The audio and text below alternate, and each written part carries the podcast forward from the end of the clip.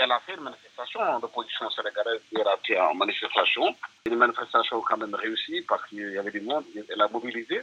Et l'opposition sénégalaise aujourd'hui, c'est une coalition de partis politiques qui sont réunis dans une coalition qui s'appelle Yewi Afghanistan.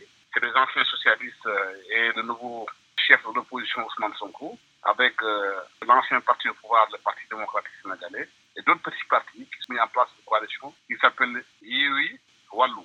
Ils ont fusionné leur coalition, ils ont fait une manifestation hier qui a mobilisé du monde, où l'opposition se dit qu'elle n'a pas d'accord sur l'invalidation de ces coalitions nationales par le Conseil constitutionnel. Elle estime que par A ou par B, elle ira aux élections.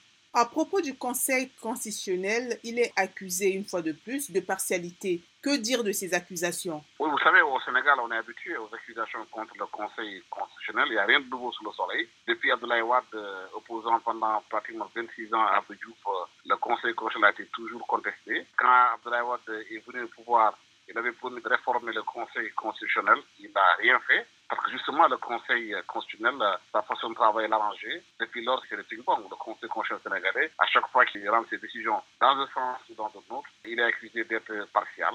Si l'opposition trouve que des fois que le Conseil constitutionnel rendait des décisions qui ne l'arrangent pas, elle crie au voleur. Si ça l'arrange, elle se tait, elle applaudit. Et même pour le pouvoir.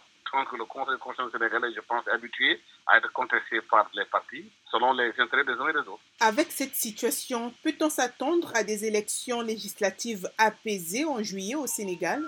Mais tel qu'on voit les choses se mettent en place, le puzzle qui est mis en place, c'est pas que la violence de part et d'autre qui se met en place, le dialogue qui pratiquement qui n'existe plus entre les partis, mais on a tout le droit de croire que les législatives peuvent être troublées, il faut des, des législatives avec beaucoup de violence, parce qu'on a vu que ce pays est capable aussi de violence inouïe des fois. Je pense qu'il y a la société civile qui essaye de calmer les partis pour qu'on trouve le juste milieu, pour qu'on aille aux élections dans des circonstances apaisées.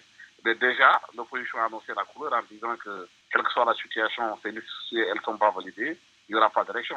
Donc vous voyez ce que ça va donner. Est-ce que ça, c'est pas un bras de fer qui risque vraiment de mettre en danger euh, la vie politique sénégalaise? Et la vie politique sénégalaise, de, de mon analyse, elle est en danger depuis longtemps. Parce que la vie politique sénégalaise, qui était une vie politique avant très apaisée, où il y avait un dialogue politique, a été rompu depuis longtemps. Les partis politiques au Sénégal ne sont que l'ombre d'eux-mêmes. C'est des partis, il n'y a pas de bureau politique, il n'y a pas de réunion, il n'y a pas d'accord de parti, il n'y a plus rien. Les gens, ils sont dans les partis politiques aujourd'hui pour des intérêts personnels. Voilà, donc si la politique est devenue un métier dans un pays, voilà le danger, c'est que dans le pays.